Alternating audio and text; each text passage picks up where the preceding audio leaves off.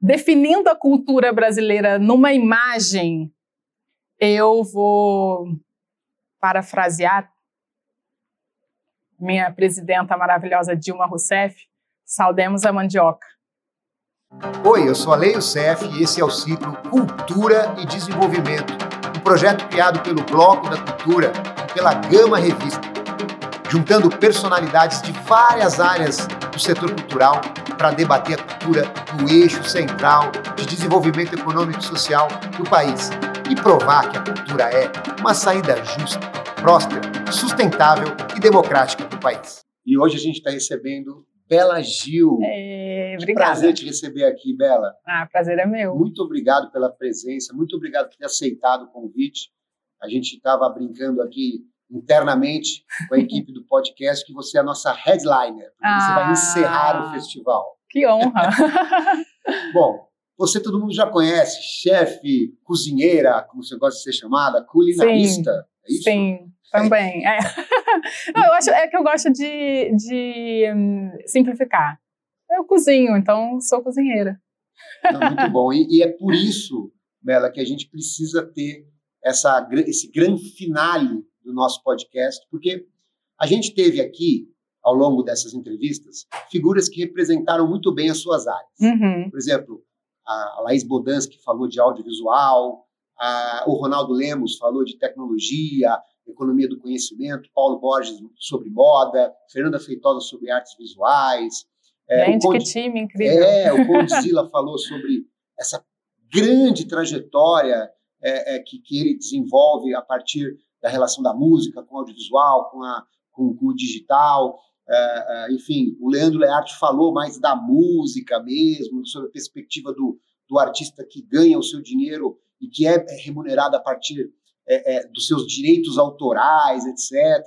É, tivemos uma amplitude muito grande de conversas, Preto Zezé sobre a cultura periférica, uhum. Jamila Ribeiro, uma análise mais filosófica sobre o papel que a cultura exerce é, no nosso país, e não dá para a gente falar disso tudo sem colocar a gastronomia pela tradição brasileira e pelo impacto Com que ela certeza. tem econômico, social. Então, para começar, eu queria te perguntar: o que, que, você acha? Como você vê? O que, que você imagina que seja a sua percepção sobre essa chamada economia criativa da qual a gastronomia faz parte. Sim.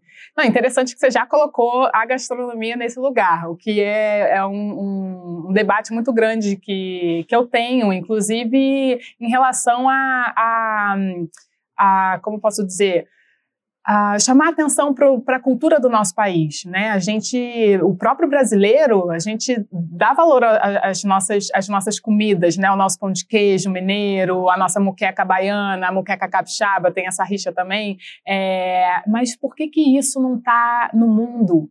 Por que que a gente sai para comer aqui? A gente pensa, é, ah, eu quero comida japonesa, italiana, francesa, tailandesa e não a brasileira Sim. e não a brasileira fora também, né? Porque que, enfim, existe restaurante japonês, francês, italiano, mundo afora, e a nossa comida, eu falo assim, gente, por que, que o pão de queijo não está no nos aeroportos do mundo inteiro? Exatamente. Por que, que a tapioca não faz parte, não pode fazer parte do café da manhã é, também de outras pessoas? Por que não? Mas, enfim, é, mas é, respondendo especificamente a sua pergunta em relação à economia criativa, é, eu vejo por dois lados. Tem tanto assim a, a questão do cara, preciso fazer meu corre aqui, então eu vou pensar em maneiras diferentes de, de ganhar dinheiro, de lado troca, o lado da sobrevivência, exatamente, e pensar também, é, maneiras diferentes de, de, troca que muitas vezes não está só relacionada ao dinheiro, Sim. né? Dinheiro em si, mas a gente pode trocar de outras formas. Então, pensar a economia criativa nesse sentido.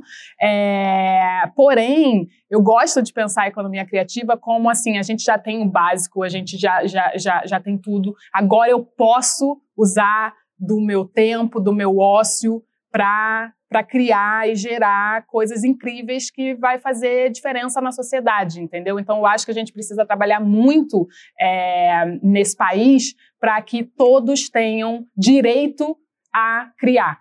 Sim. E não só criar para sobreviver, claro. mas criar para criar algo que seja é, importante e relevante para a sociedade, entendeu? Ou seja, é uma, seria uma espécie de via de mão dupla, até porque a gente precisa estruturalmente superar o déficit social, essa tragédia social que nós vivemos. Exato. É, é, e, obviamente, chegar nesse patamar onde as pessoas possam é, buscar essa economia criativa que parte das ideias, que não é extrativista e que etc. Mas, ao mesmo tempo, ela se torna uma alternativa de desenvolvimento social Uhum. para combater justamente essa, essa tragédia social, né? Exato, exato. E as pessoas têm que ter o direito de sobreviver dela, Sim, sabe? As pessoas têm o direito de sobreviver da música, as pessoas têm o direito de sobreviver da arte, as Viver pessoas disso. deveriam ter o direito de, de viver disso.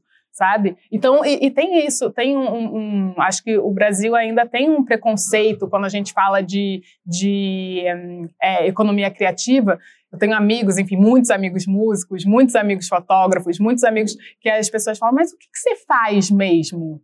Tipo, qual a sua profissão? Tipo assim, não, eu sou, eu sou músico, eu sou fotógrafo. Não, mas o que, que você faz da vida, sabe? Tipo, não dá uma. Um, não, não coloca, sou, sou cozinheiro. Tá, mas o que, que você faz? Não, não dá valor. é, não o valor é tipo o, né, é o advogado, é o médico, é o, o- o professor, que são super importantes, mas a gente tem que. É, a gente, Equiparar. precisa equiparar, a gente precisa colocar no mesmo. É muito interessante patamar. você falar isso, porque eu acho que você é responsável, uma das principais responsáveis no Brasil, pra- é, pela popularização desse ofício chefe de cozinha, né? Você foi uma das primeiras comunicadoras que ocupou esse lugar. As pessoas têm em você essa referência muito óbvia, muito clara de que, olha, a, a Bela é uma chefe de cozinha, eu quero ser também como ela. Uhum. E isso vale tanto para a pessoa que vai procurar um curso, estudar tal, e, e se, e se qualificar como chefe, como a dona de casa, a pessoa que está nesse lugar do- da sobrevivência, que se transforma ali na sua comunidade numa representante daquela comida local. Como é que você vê isso? Acho que isso aconteceu, acabou acontecendo isso, né? É, aconteceu por diversos motivos, mas eu acho interessante você colocar isso, porque eu vejo de duas formas. Eu acho que foi muito importante é, o, o- o cozinhar estar na TV como forma de não só entretenimento, Sim. mas como uma maneira, pelo menos que eu trago no meu programa, de valorizar as, as, né, os ingredientes regionais, cultural, uma né? maneira cultural, cultural e também de saúde, né? Sim, sim, é, claro. trazendo saudabilidade, fazendo as pessoas entenderem, conhecerem os ingredientes e tudo mais, e valorizar a cozinha de casa, né? A cozinheira, a dona de casa, a mãe, aquela pessoa que faz esse trabalho, que é o trabalho doméstico, né, não remunerado, que é completamente invisibilizado, completamente desvalorizado pela sociedade Sim. né? As pessoas que fazem o arroz e o feijão de todo dia, né? Ou ele é não remunerado, né? Com, ou ele é mal remunerado com, enfim, o trabalho de empregadas domésticas que cozinham é, na casa dos seus é, patrões e, e tem o seu trabalho não valorizado. Mas é a pessoa que faz o arroz e o feijão de todo dia, daquele chefe homem que está no restaurante criando coisas Sim, é, sim, sim, enfim, maravilhosas, mas ele só tem tempo de criar um prato maravilhoso, artístico, cheio de, de coisas incríveis, porque alguém está fazendo o básico para ele. Exatamente. É o que Entendeu? você acabou de falar. Você tem que ter o básico para ter a liberdade. Para ter a de criar. liberdade de criar, exatamente. Muito Então, interessante. é, eu vejo, eu, eu- por isso que eu entendo, né, que a economia criativa ela precisa ter um, um papel central nas políticas públicas para a gente poder fazer com que todas as pessoas tenham essa oportunidade também. Exatamente. Eu, eu- a gente, bom, cultura no eixo de desenvolvimento econômico social, né? Uhum. Por que, que a gente tem um incentivo é, tão grande do Estado para várias áreas, como o agro, como a indústria química, a indústria farmacêutica, a indústria automobilística, e nós, ah, claro, nós obviamente temos que é, é, ignorar esse desgoverno que a gente vive, essa condição horrorosa, a climatização, vamos pensar nisso, vamos pensar para o futuro. A, a parcela é muito pequenininha, né, ali do, do, do, do nível de incentivo, né? Então, assim, nesse sentido, a partir dessa constatação ou desse desejo, como é que você enxerga? Quais seriam as ações que você acha que poderiam acontecer do ponto de vista público para a gente atingir uma plenitude, esse lugar que você coloca Uhum. como lugar dessa liberdade de criação, desse espaço de centralidade da cultura? Bom, eu acho que uh, o principal fator é o acesso. Eu acho que a cultura deveria ser um direito, né, de todos. E para isso a gente precisa hum, fazer com que todo, todas as pessoas tenham acesso. Meu pai teve um papel muito importante em trazer é, mais acessibilidade às pessoas a, a, a, essa economia criativa e a cultura em geral, né? Colocando uhum. pontos de cultura no, no Brasil inteiro, internet, levando a internet para né, aldeias indígenas e, e é, comunidades né, ribeirinhas, quilombolas e tudo mais. Lugares é, né, sem, muitas vezes, com acesso à luz, à eletricidade muito Uh, recente. E então eu acho que assim o principal para fazer isso acontecer, é, que você colocou, a gente precisa é acesso, acesso, dar acesso às pessoas, uh, fazer com que né, a cultura seja acessível. É, você não acha que nesse sentido do acesso a gente passa necessariamente por uma, por uma necessidade de revolução na formação cultural? Por exemplo a gente sabe que a gente tem um desafio educacional gigantesco no Brasil, a gente sabe que a gente tem é, a, o desafio de geração de emprego e de trabalho. É, é, é esse cruzamento, especialmente para os jovens do ensino médio, uhum. É, especialmente quando a gente conversa sobre ensino técnico, é, eu vejo muito como termômetro dessa não priorização da cultura quando você analisa os cursos técnicos que existem no Brasil que Sim. não estão falando dessa área, não estão preparando mão de obra. Inclusive na escola, né? Na escola, assim, a artes, né? A aula de sim, artes sim, é sempre aquilo. Ah, você vai. Né? Quem, quem não, não, não tem isso como. Ah, cara, meu dom é arte, eu quero ser cantora, quero ser atriz, quero ser. É, desde pequeno, quem não tem isso vai levando assim, né? Sim, tipo, ah num, num, eu quero mesmo saber da, da matemática, da geografia. Sim, sim, sim. Então, eu acho que tem um papel muito fundamental na escola de é, tanto expor né, todos os, os jovens, as crianças, a essas é, formas né, de, de arte, pode ser dança, pode ser teatro, pode ser desenho, pode ser. E ofícios. Ofícios, exatamente. Daí, né? e da, exatamente. E é, depois que a criança é, expo é exposto a isso e se identifica e talvez queira levar isso como uma forma de, né, de, de, de sobrevivência na vida, ser isso na vida, isso precisa ser incentivado, mas muito, que muitas vezes não é, na própria escola, né? Não vai deixando de lado, a criança não Sim. se sente meio um peixe fora d'água, assim. Ah, eu vejo isso muito pela minha filha hoje, porque ela, ela é, ela canta,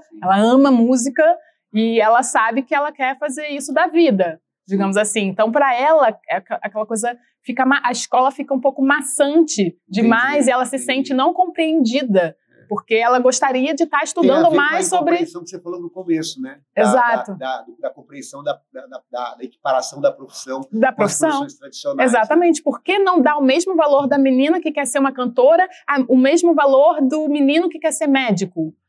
A gente precisa dos dois na vida.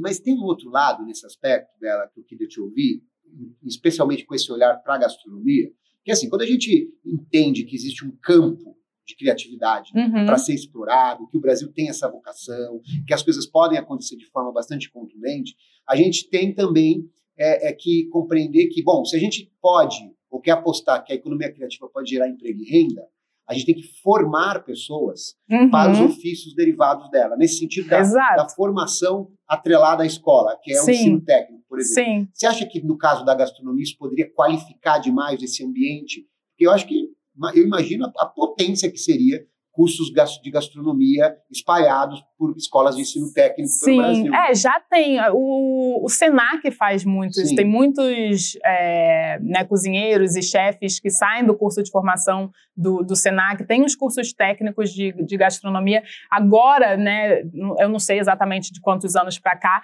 mas a gastronomia já virou disciplina de, de né, faculdade. Você pode fazer uma faculdade sim, de, sim. de, de gastronomia. E eu acho isso eu acho isso é, fundamental, porque é uma forma da gente né, valorizar esse, esse, esse trabalho e, e colocar no mercado formal, né, digamos assim, porque senão a gente acaba tratando de novo, essas, essas pessoas, esses profissionais de uma maneira muito informal. Né? Do tipo, ah, tá bom, você é, é, músico, tá? Mas o que, que você faz da vida? Como é que você ganha a vida? Essa que é, que é a questão. A gente precisa né, é, desses cursos técnicos para qualificar, para colocá-los de uma maneira mais formal dentro do, do mercado de trabalho. Eu acho isso. Mas, é, voltando a essa questão da, da escola, é, a gente fala de. Eu, eu sou uma pessoa que eu batalho muito para que a culinária se torne uma disciplina é, nas escolas, porque então, existem vários tipos de arte né, na, na escola. Tem, enfim, eu citei algumas aqui, né? Dan sim, aula de sim, dança, sim. aula de teatro, aula disso, disso, daquilo. Aliás, na verdade. Mas a culinária não está. Não, né? A escola é. já, já perdeu a obrigatoriedade da, das aulas de artes, as Porque é uma lá do pena, passado, que é uma grande é uma pena. grande pena. Então, além da gente ter que retomar essa questão, inclusive pelo lado lúdico, uhum. da identidade ou das identidades da, culturais brasileiras, a gente também tem essa, essa necessidade de retomar pelo lado estratégico, né, do ponto de vista do desenvolvimento a partir dessa economia criativa. E, e, e exatamente isso, a aula de culinária no currículo escolar. Né? Exatamente, tem, é exatamente o que eu defendo, porque eu enxergo a culinária como é, tem uma. É, eu tinha uma professora né, de, de, de, culinária, uma japonesa maravilhosa, e ela falava que a culinária é a arte fundamental da vida. E eu concordo plenamente com ela, porque, óbvio, eu sou uma pessoa que eu não, não consigo viver sem, sem música, sem dança, sem isso tudo, mas o que, que a gente faz todos os dias que é imprescindível para a nossa sobrevivência? né? A gente precisa comer. Então, é muito importante que a gente tenha crianças que saiam da escola sabendo fazer um arroz, sabendo fazer um feijão. É para a própria sobrevivência, porque senão a gente fica totalmente à mercê da, da indústria alimentícia que vai ficar ditando para a gente o que, que a gente vai colocar na mesa de, de jantar, porque a gente é, é incapaz de fazer um, um prato é, de comida. É, você tem tanta razão e, e, tem coisas tão estruturantes que precisam acontecer no Brasil para a gente chegar nesse lugar. Por exemplo, é, é, é, em 98, a Inglaterra fez um mapeamento, né, um mapeamento das indústrias criativas locais. E nesse mapeamento se identificou ali que é, se fossem incluídas áreas, as áreas que eles identificaram que partem das ideias, a, a economia que parte da criatividade, se fosse incluída a gastronomia, a moda, a arquitetura, o design, somando as, as, as expressões tradicionais, uhum. as linguagens artísticas, etc., você teria um alcance Nossa, de PIB gigante, mas principalmente você teria uma potência de ampliação desse PIB gigante. Ah, então, a partir dali se criou esse termo economia criativa. E é aí que é por isso que nós estamos lutando, né, aqui. Afinal de contas, você imagina no Brasil fazer esse mapeamento.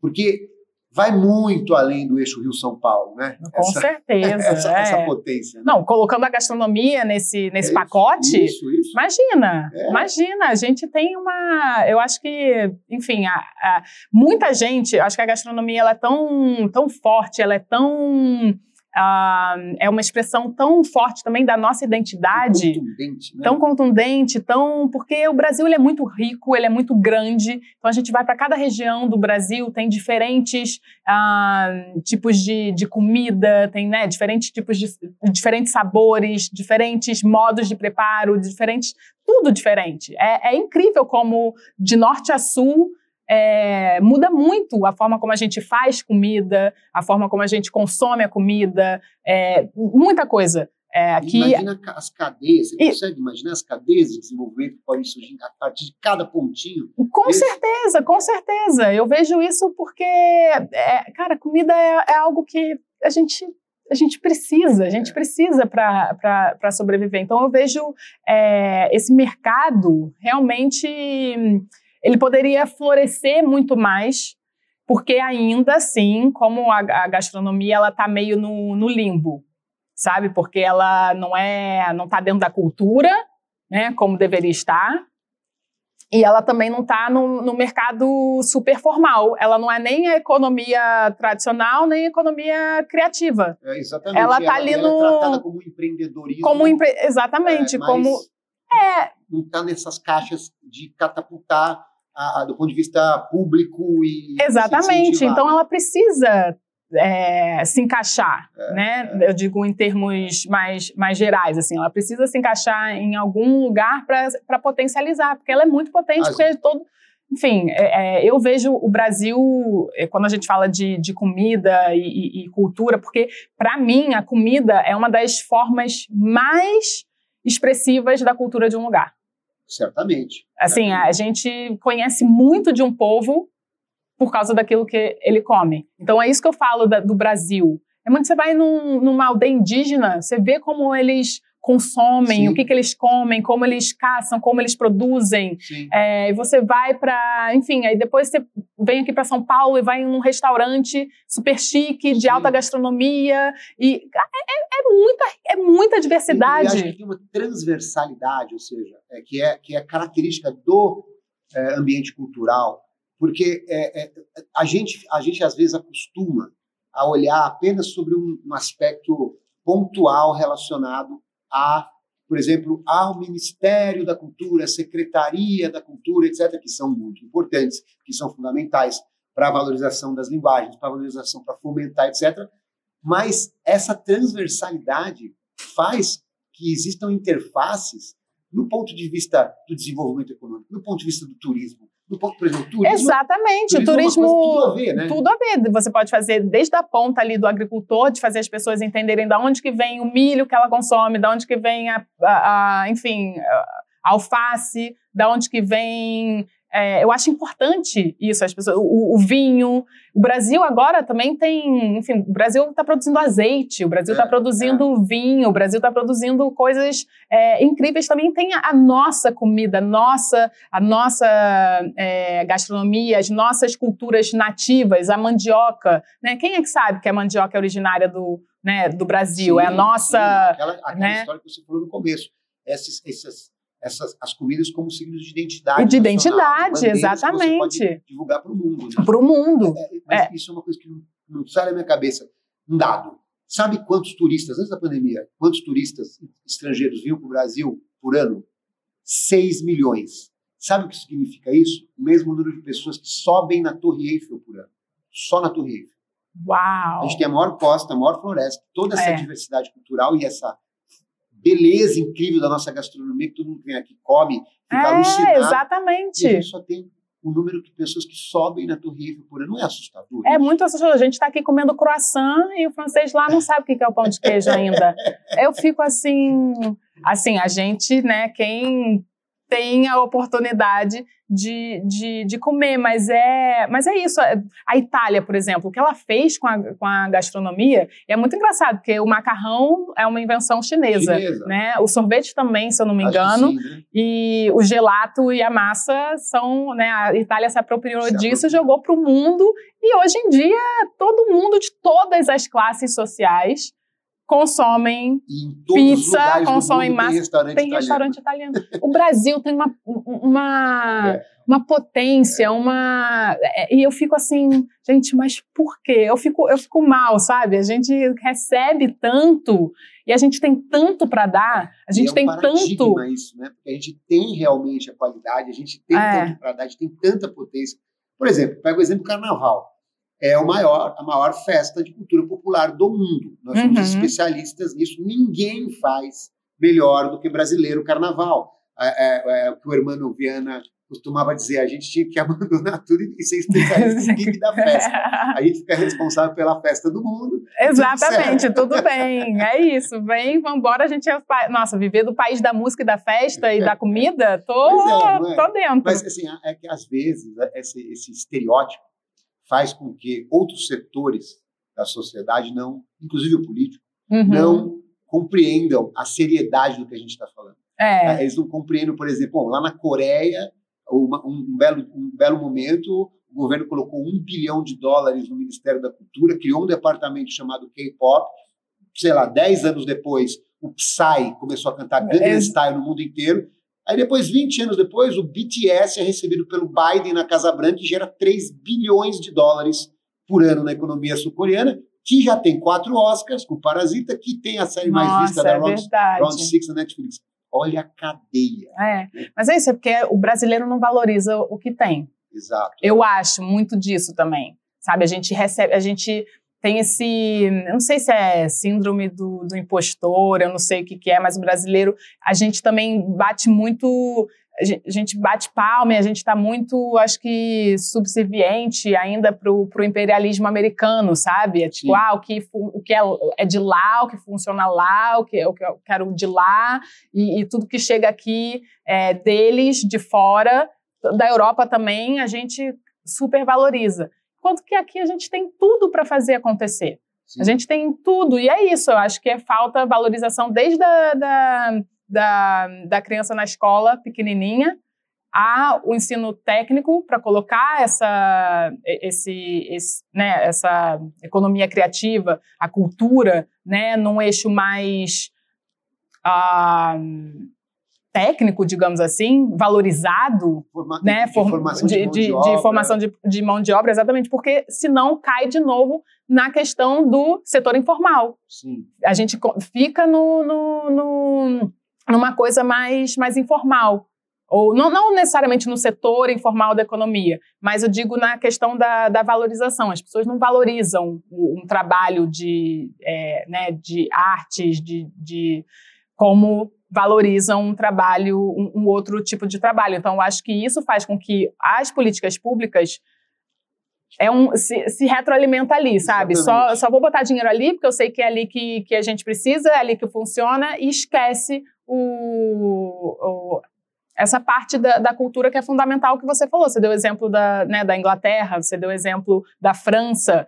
É, eu vejo muito a Inglaterra, por exemplo, era um, Londres, virou um polo de gastronomia. É. Virou um polo gastronômico. Não, e as pessoas acham que isso é um fenômeno espontâneo, que não, aconteceu, não que, foi planejado. Que não foi planejado, exatamente. foi, super, foi planejado. super, planejado. Então é exatamente isso. Tem que fazer a mesma coisa com o Brasil. É. A gente tem uma riqueza. Gente, a Amazônia, a Amazônia é tão rica em ingredientes, em sabores, em. em ah, é, é que a gente poderia estar tá, é, fazendo uma.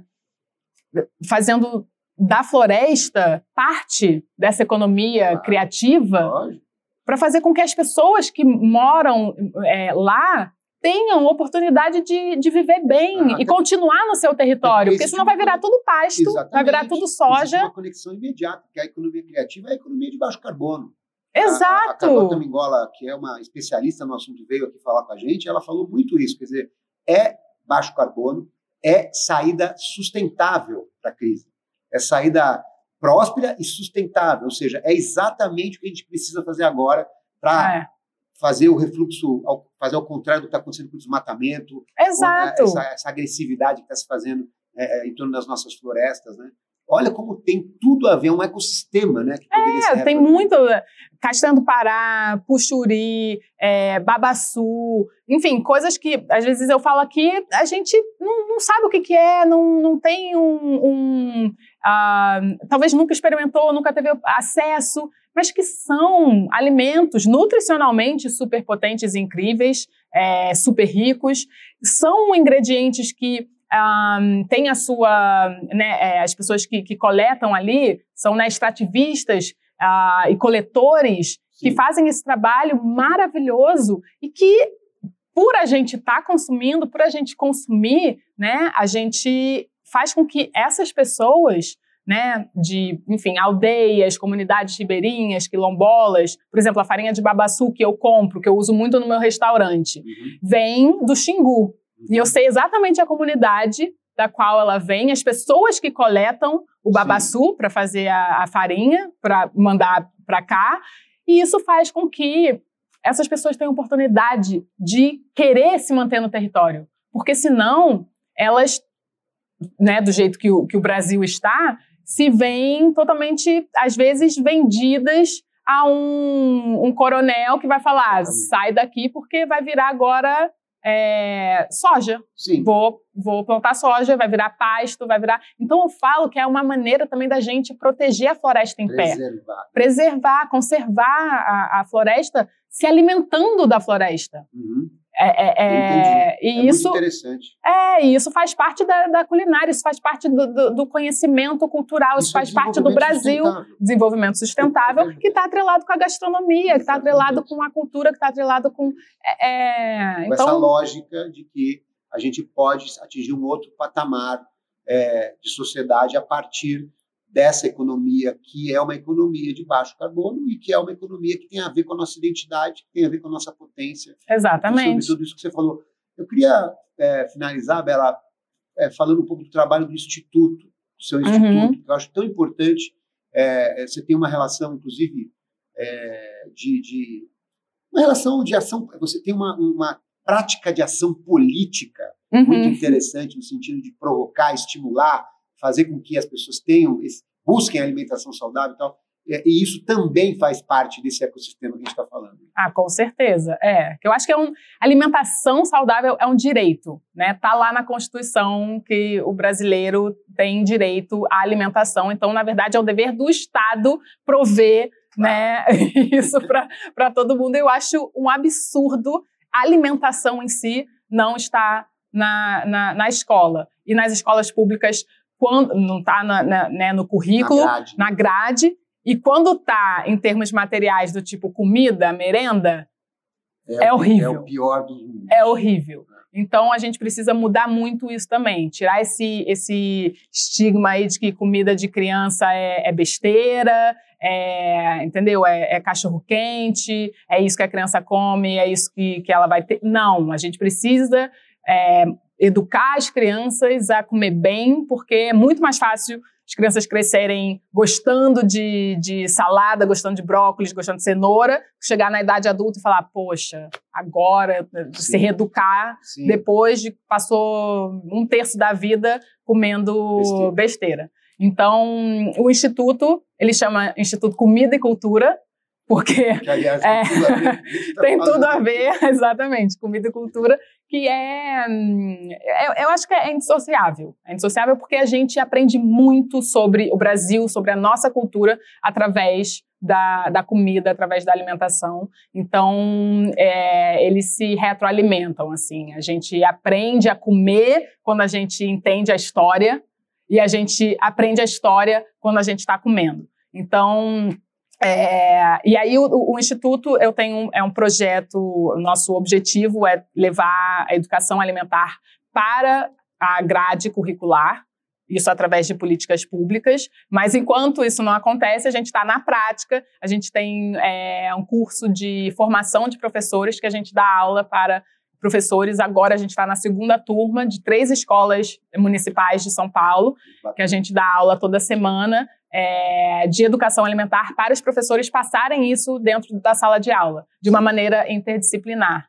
É, né, não, é, não, não tem um, um, horário em si para a educação alimentar, mas a gente coloca isso dentro da aula de matemática, de português, de biologia, de, enfim, vai integrando ali a. Porque é isso, culinária, você forma mais gostosa de aprender é, matemática, fração, fazendo um bolo. Não, é incrível. É, é, é tanta coisa. Vou um negócio aqui que acho que todo mês tem uma matéria em algum jornal falando assim: olha que experiência incrível dessa escola que tem abastecimento para a sua merenda dos produtores locais da comunidade uhum. e que isso gera uma uma coisa que todas essas as matérias falam bem falam que dá certo, fala que ativa a economia é. local, fala que, a, obviamente, gera a alimentação saudável, a educação alimentar. Por que isso? Olha, isso é um exemplo prático de cadeia econômica que a gente é. está falando. E porque isso não é, é, é não vira a regra da política pública. Exatamente. Quem fez é, algo assim em São Paulo foi o Haddad. Foi o Haddad. O Haddad, ele colocou, é, sancionou né, a lei uh, de que pelo menos 30% da merenda escolar deveria vir de, da, da agricultura Sim. familiar local. É, e, né, é, orgânica, agroecológica. Então, 30% ali da, da comida da merenda orgânica. É algo maravilhoso, é maravilhoso. É maravilhoso. E isso e realmente. Tudo, né? É muda, muda, a cadeia. Né? Muda completamente a cadeia. O PAA, que é um programa de aquisição de alimentos né, do, do governo, era também foi muito fundamental aqui com esse desmonte é, que, a gente, que a gente viveu. Mas era o, o, o governo comprava né, desses, desses agricultores, né, de agricultores uh, familiares, para poder distribuir é, para hospital, para é, escolas, para, enfim, o que. Então, quando a gente fizer esse mapeamento da indústria, das indústrias criativas locais, a gente tem que incluir toda essa potência econômica que tá, gira, que gira em torno dessa cadeia Exatamente. da gastronomia no Brasil, né? Exatamente. Desde a da merenda escolar até o restaurante mais sofisticado, É. a comida de rua ou a Nossa, a comida de local. rua, a comida de rua pode democratizar a alimentação, alimentação saudável também, no sentido de, cara, será que a- a- tem muitos países, né, que as pessoas é, comem bem a taxa, né, assim, a, a, a saúde da população é, é boa, porque tem muita oferta de comida de rua boa. As É. pessoas que não têm tempo de, de cozinhar